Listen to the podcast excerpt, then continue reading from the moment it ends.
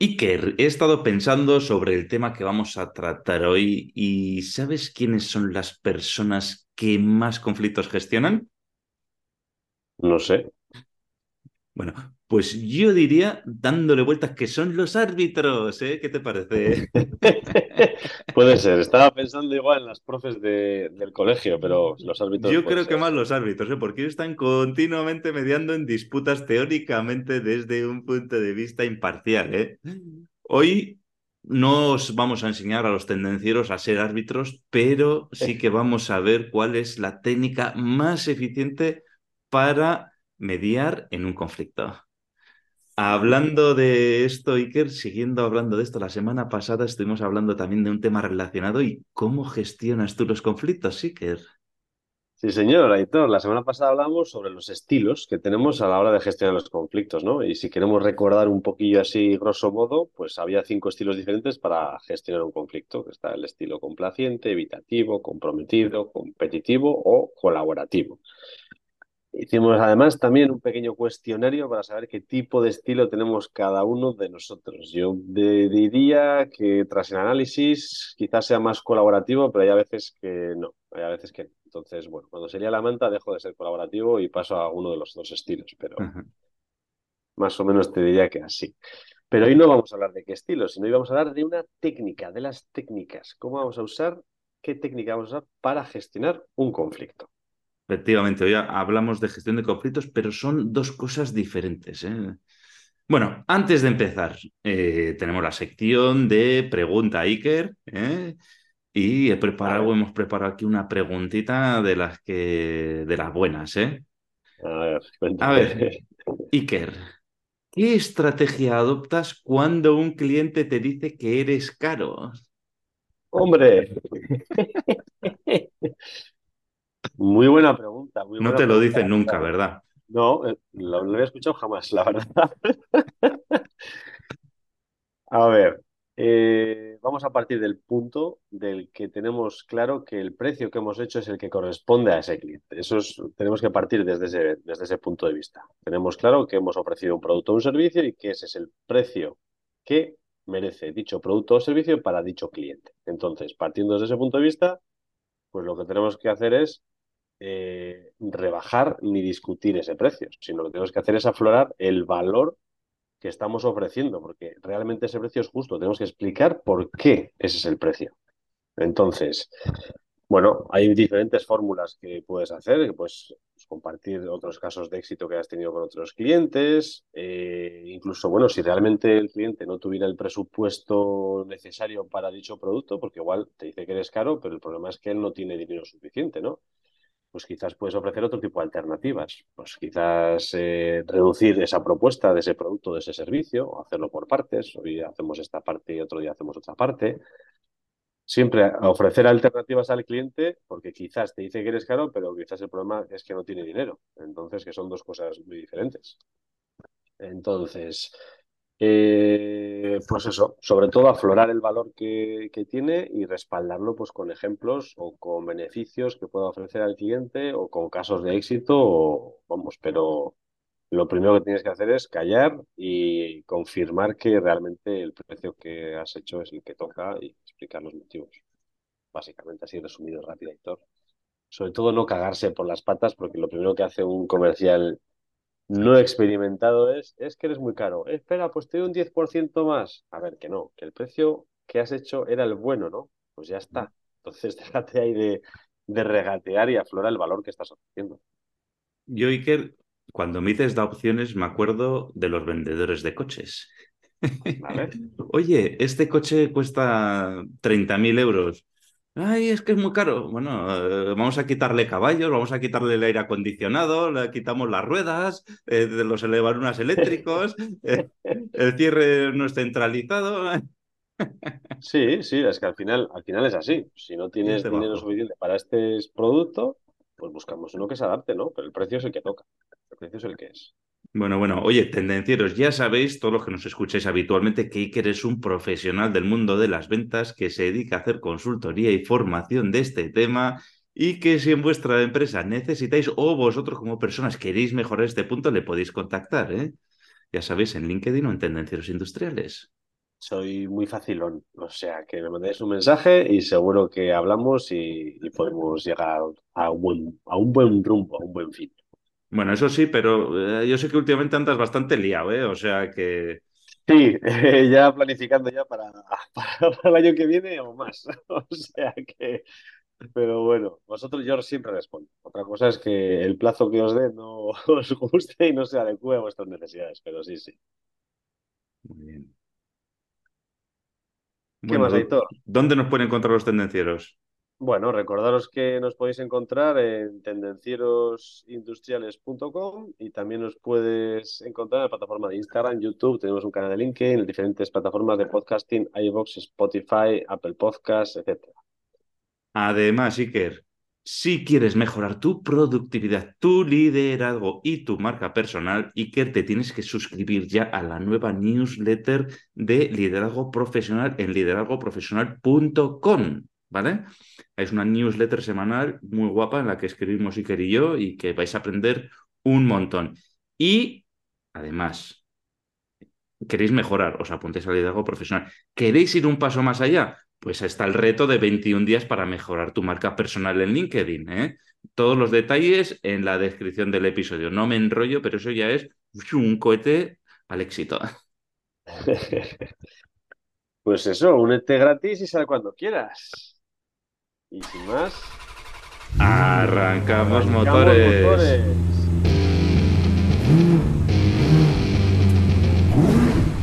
Tendencieros industriales.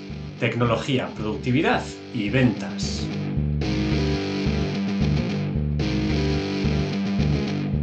Hoy, como ya hemos dicho anteriormente, vamos a hablar de gestión de conflictos y concretamente vamos a dar una técnica para la resolución de los conflictos.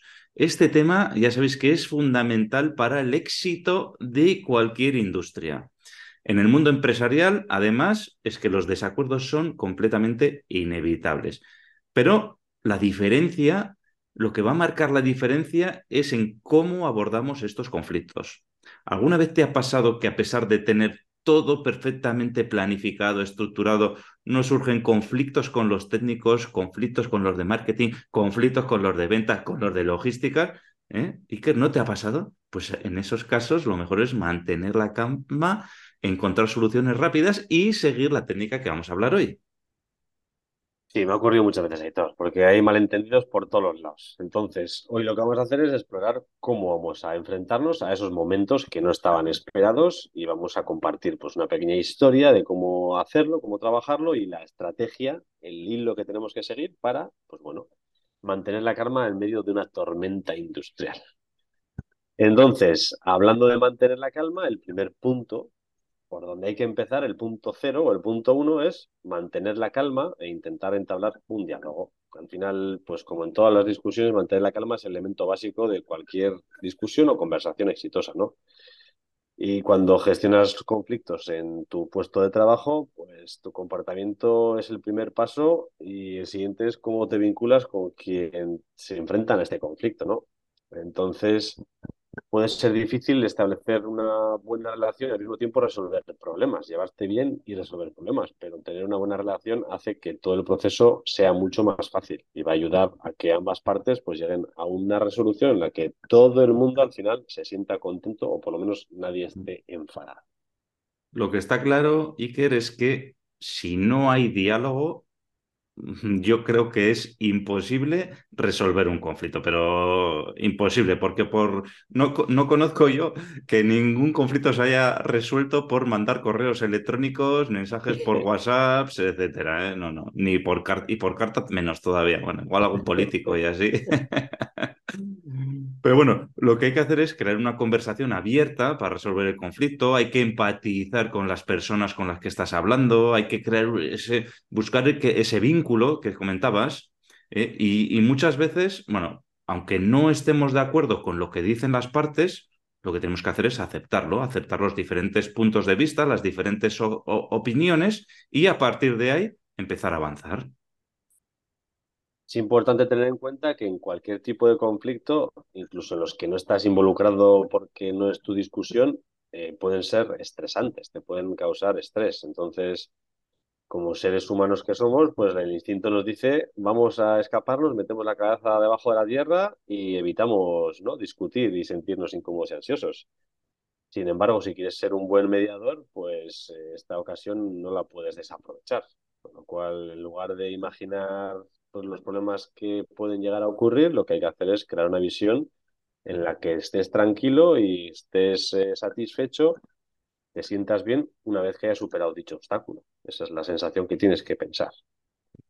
Bueno, vamos con el ejemplo Iker para que los tendencieros lo vean más claro, ¿vale? Venga, va. Mira, tenemos un equipo trabajando en un proyecto que es crucial, ¿vale? Pero crucial para la automatización de procesos de una fábrica, ¿vale?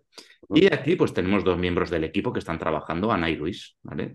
¿Y qué, es lo que, qué es lo que nos ha pasado en este proyecto? Pues que Ana y Luis pues tienen diferentes enfoques sobre la implementación de ciertas tecnologías que vamos a utilizar en los procesos de esa, de esa, fábrica, para esas máquinas, ¿vale?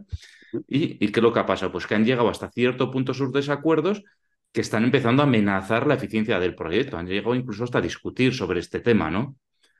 Entonces, ¿qué es lo que pasa? Que nosotros, como mediadores, antes de tomar partido en el conflicto, pues ya hemos dicho, el primer punto que tenemos que hacer es mantener la calma. Tenemos que mirar hacia nosotros mismos y en lugar de enfadarnos con ellos porque el proyecto no avanza, en lugar de echarles la bronca, en lugar de ponernos como fiera, pues mantenemos la cama y a partir de ahí vamos a intentar abrir un diálogo con ellos para ver cómo solucionamos este tema. Eh, ya lo hemos dicho, si no hay diálogo y si no mantenemos la calma, pues difícilmente encontraremos soluciones. Pues es fácil, ¿no? Al final no tienes que hacer nada, mantener la calma, estar tranquilo. Entonces, ya que estamos tranquilos, hemos decidido mm, relajarnos y no tomárnoslo a pecho, pues el punto número dos es no tomar partido. O sea, no tenemos que meternos en esa discusión, no tenemos que prejuzgar y tenemos que enfocarnos a posibles soluciones. Entonces, lo que tienes que hacer es permanecer neutral. cuando hablas con ambas partes, investigas el problema aunque tengas claro cuál es el origen, tienes que permanecer neutral, porque cualquier conflicto va a provocar hostilidad y entonces es importante que eres un tercero neutral, que eres Suiza en, el, en la discusión, ¿no? Entonces, eh, eso, si es importante estar tranquilo y relajado y no tomar, eh, digamos, alterarte, pues también es muy importante no tomar preferencia por ninguna de las partes, aunque tengas tu opinión personal. Sí, sí, eh, es que incluso aunque parezca que una persona tiene razón, dice, no, claramente Ana tiene razón. Tenemos que evitar mostrar nuestra opinión. ¿eh? En el trabajo del mediador es resolver el conflicto, no ponerse de parte de nadie. E incluso cuando una persona se frustra, pues debemos esforzarnos por mantener una apariencia pues plácida, ¿vale? Ser amables con ellos. Y, y si también nos puede pasar lo que hemos dicho antes, ¿no? Que nosotros mismos también nos podemos frustrar o nos podemos incluso apasionar o ponernos, pues ya sabes, ¿no? Más, más efusivos, ¿no? Por, no, pues esto, por lo otro. Pues bueno, hay que mantener la calma y hay que intentar eh, mantener el diálogo, porque si no, va a ser más difícil resolver las diferencias entre las dos personas. Mm. Y volvemos al conflicto que teníamos con Ana y con Luis. Ya ha dicho Aitor que quizás pensamos que Ana puede tener razón, pero no vamos a prejuzgar. No tenemos que tomar parte de ninguna de las dos, aunque tengamos ya ideas preconcebidas. Tenemos que tener claro que el foco y el objetivo es solucionar ese conflicto que tenemos. En ocasiones puede ser especialmente difícil no meterse, no tomar partido cuando una de las personas involucradas es un líder del equipo o supervisor, ¿no? Puedes tener preferencia o deberías tener preferencia o cuidados a esa persona, pero, pero no. O sea, aunque sea así, tú debes ser imparcial. Y si sería el caso, pues quizás es importante involucrar a otros departamentos, ¿no? Recursos humanos, o bueno, si hay una discusión entre un director y un empleado, pues no tiene la empresa que ponerse del lado del director porque es el director, sino que debe ser neutral, un departamento neutral, como puede ser recursos humanos, el que tome parte y diga, oye, a hacerlo así porque la idea es ni que el director se ponga de mal humor, ni que el empleado se ponga de mal humor. Así es, bueno, hemos pasado el segundo paso, ¿vale? Que no tomamos partido por ninguno de los dos, hemos mantenido la calma y ¿qué es lo que nos toca ahora? Pues tenemos que saber qué es lo que está pasando y para ello, pues lo que hay que hacer es investigar en los orígenes del conflicto, ¿vale? Porque muchas veces eh, el, ya sabéis que el vaso se sobra con la última gota, pero hay que ver cómo se ha ido llenando ese vaso de agua, ¿no? Eh, entonces, como ocurre con cualquier desacuerdo, lo más probable es que cada persona involucrada tenga su perspectiva sobre lo que ha sucedido y que, lógicamente, yo tengo razón, ¿no? Porque es que si no creería que tuviera yo razón, pues al final no habría conflicto, ¿no? Entonces, bueno, pues hay que investigar cómo se ha llegado a ese punto. La tarea es realmente difícil, ¿eh? pero Em, realmente no es necesariamente definir la acción que causó que ambas partes alcanzaran el punto de ebullición, es lo que hemos dicho. Más bien hay que determinar cuál es ese verdadero problema en cuestión y si hay otras cosas o cositas que han llevado a que este punto se convierta de repente y sin esperarlo en un gran problema. Claro, dependiendo de cómo sea el nivel del marrón del problema o de la discusión, pues claro, que quizás es necesario incluso involucrar a otras personas, ¿no? Porque igual si las dos partes están muy diferenciadas, cada uno tiene su opinión y son blanco y negro, pues quizás es necesario involucrar a otras personas para averiguar esa gama de grises dónde está, ¿no? Entonces, en el caso de Luis y Ana, pues quizás pues pase lo mismo. Quizás tengamos que hablar con los compañeros de Luis y con los compañeros de Ana, compañeros, compañeras, y entonces averiguar realmente qué opinan ellos, qué punto de vista tienen con respecto a dicho conflicto. Bueno, ya hemos hecho investigaciones, ¿vale? Esas investigaciones han implicado también hablar con terceras personas, pues para saber otras opiniones que pueden ser parciales o imparciales, pero bueno, al hablar con diferentes personas, pues ya nos vamos haciendo una idea, ¿no? Entonces, ahora el siguiente punto sería hablar con las partes involucradas, ¿eh? tratar de fomentar una comunicación abierta con ellos, ¿vale? que no significa que hagamos una conversación conjunta con los dos, que también. Pero lo más aconsejable en este caso es hablar con ambas partes, en primer lugar, por separado y en privado, ¿vale? Tener una conversación privada donde no se estén involucradas otras partes. Y entonces, en este momento, pues bueno, ya cada una de las partes pues te puede dar su versión de los hechos. Y dependiendo de lo que diga cada parte que inició el conflicto, pues es posible que incluso tengas que retroceder más en el tiempo para aclarar algunas partes de esas versiones que te están dando. Pero bueno, tú ya vas a tener dos versiones por separado de las dos partes. En ocasiones podría ser interesante hablar con ambas partes juntas, pero yo desde mi punto de vista creo que es mejor evitarlo. He visto muchos casos en los cuales hay discusión entre este y este, no, pues juntar a los dos y hablar vosotros encima, ni siquiera con una tercera parte neutral. Eh, yo creo que no. Yo creo que es importante para llegar a un buen fin, para que no haya ningún abuso de, bueno, de, poder o abuso de personalidad. Es importante que hables por separado con cada una de ellas y saques tus propias conclusiones. Al final, pues bueno, es posible que tengas incluso que tomar notas sobre la versión del conflicto de cada persona, ¿no? Eh, Tú hablas con ellos, eh, tratas imparcialmente a ambas personas y anotas pues, lo que tú creas que, es ok, ¿no? Que es lo que te están diciendo. Y tienes que preguntarles muchas cosas, entre ellas, pues, eh, qué creen que causa el conflicto, si ha habido conflictos en el pasado adicionales entre estas personas, y bueno, eh, también pídeles opinión acerca de cómo creen que deberían resolver la situación y prevenir pues esas discusiones futuras, ¿no? Si pudiera haber más. Así es. Bueno, lo que dices, ¿no? Pues ya nos hemos reunido con los empleados. Eh, también es posible eh, que para resolverlo, pues igual nos tengamos que juntar con otras personas también de dirección, por ejemplo, o otras personas de recursos humanos. Y, también es importante, pues, tener informados a todos, ¿no? Eh, para garantizar que cada parte del, del, del conflicto, pues, cumpla la parte del trato que vayamos a hacer, ¿no?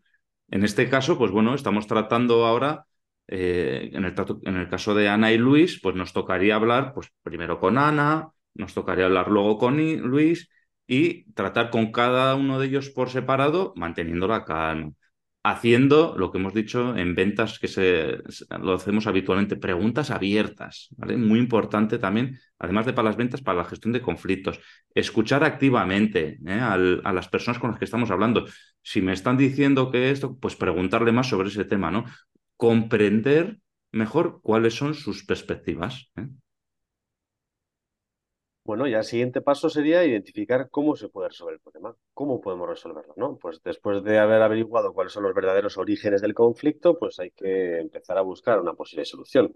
En los mundos de Yuppie, ¿no? En la situación ideal se puede encontrar solución que se adapte a cada parte por igual. eso realmente no existe, ¿no? Lo que pasa es que se espera que ambas partes actúen y ninguna de las dos se sienta señalada o se sienta perjudicada, ¿no? No es que hay que llegar justo a la mitad, sino hay que llegar a un punto de, consenso, ¿no? En casos de conflictos menores, pues simplemente pedir que cada persona se disculpe y siga para adelante. O sea, si el conflicto es una chorrada, una pequeña discusión, oye, disculpados los dos y Santas Pascuas y para adelante.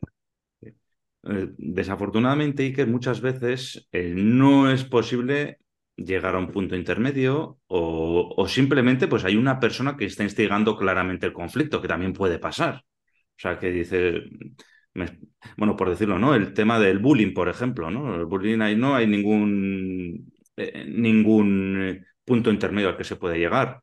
En esos casos en los que hay un instigador o que es claramente hay una persona que está provocando el conflicto, pues bueno, pues ahí habrá que tomar las medidas adecuadas, habrá que avisarlo, habrá que percibirlo, habrá que hablar con recursos humanos y tomar las medidas adecuadas para que no se vuelva a dar esa circunstancia, ¿no? En esos casos no es posible hacer una mediación y decir, oye, este es el... No, no, pues bueno, ah, también se van a dar esos casos.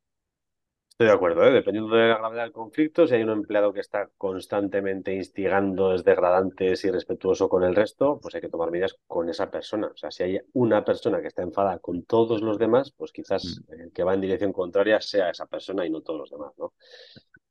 Bueno, eh, suponiendo que no es el caso, pues es buena idea preguntar eh, de forma independiente a cada parte cuál sería que, puede ser una solución adecuada, cuál creen ellos que es una solución adecuada y justa. O sea, ya no es la solución la tuya, sino que sea justa para ambas partes, ¿no? Y bueno, pues llegados a este punto, eh, y como ya tenemos una idea clara de conflicto, en el caso de, de Luis y Ana, pues hemos descubierto pues que ambos, mira, ambas personas, los dos, aunque estaban enfadados, pues compartían el objetivo fundamental que tenían al final del proyecto era mejorar la eficiencia. Tenían enfoques distintos, pero tenían un objetivo común. Bueno, pues trabajemos con respecto a ese objetivo común. Bueno, pues ya hemos identificado el, el, origen del problema, que lo que nos toca ahora, pues dar con la solución, ¿eh? encontrar ese objetivo común y acordar la solución. ¿vale?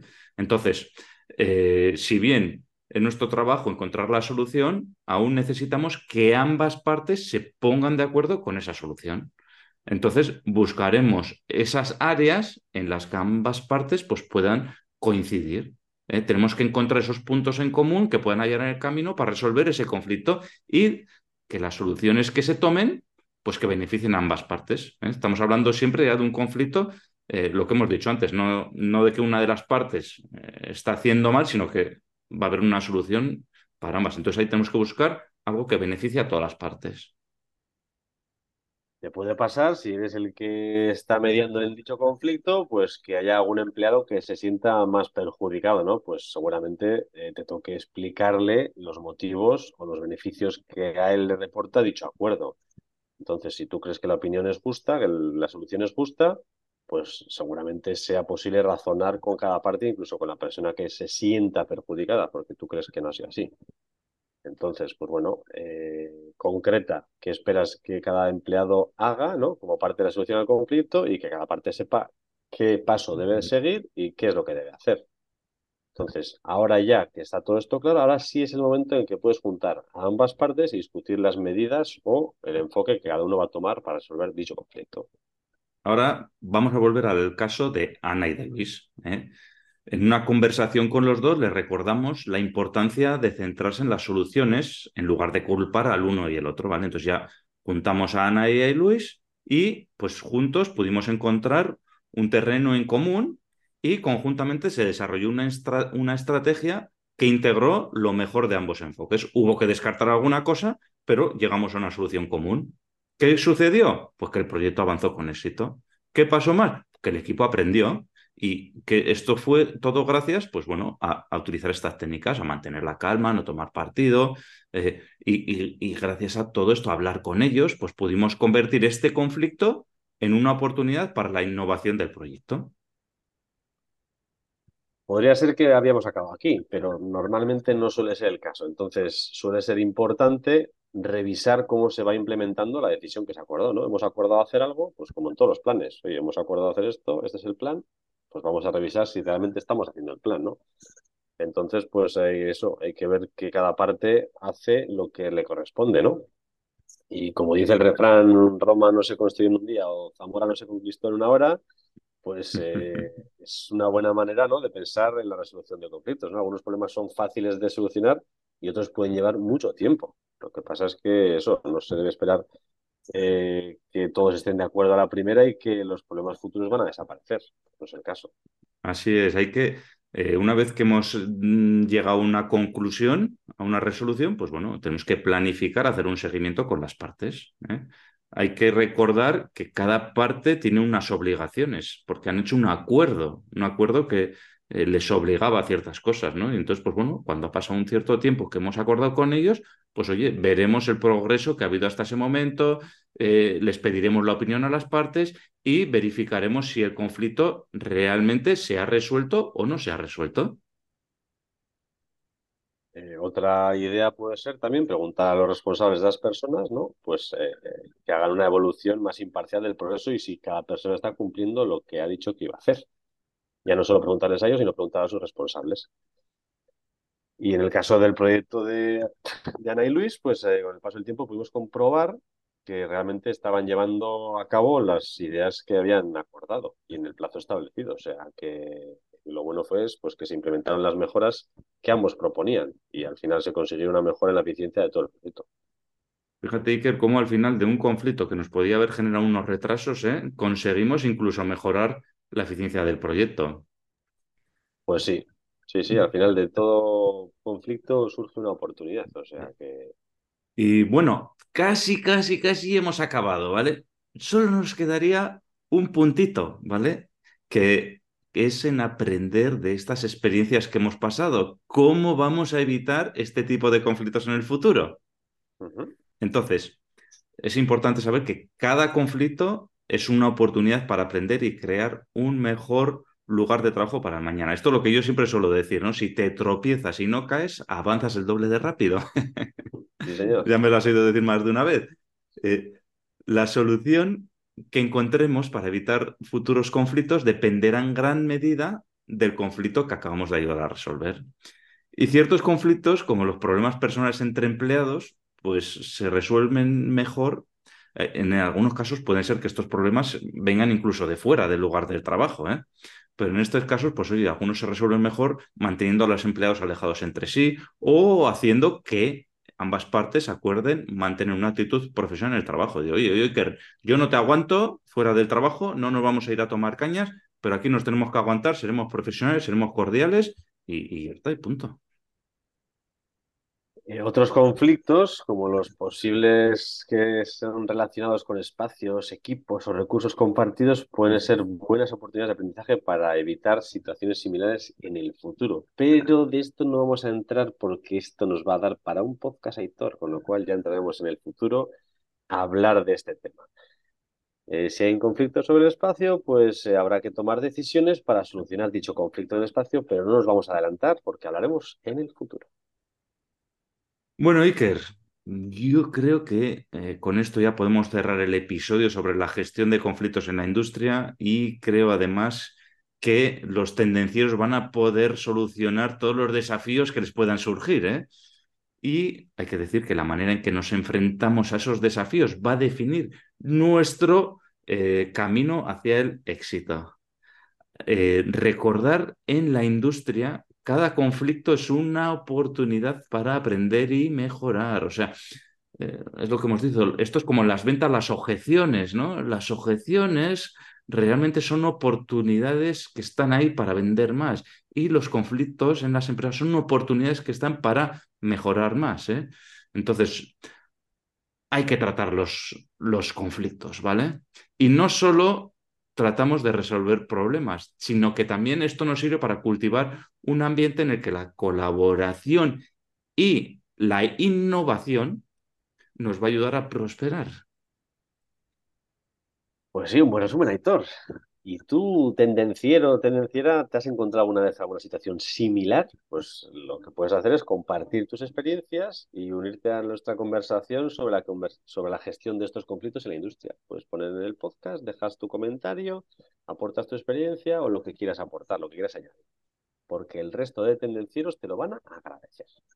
Además, antes de que se acabe este episodio, podéis ayudar a más personas para que se aprovechen de los consejos que damos y de las recomendaciones dándole al me gusta, poniendo cinco estrellas o comparte este episodio por WhatsApp en tu grupo de amigos o a esa persona que le va a ayudar. ¿eh? Y si no estás suscrito, suscríbete ya para estar al día de nuevos episodios. Y sin más, tendenciera, tendenciera.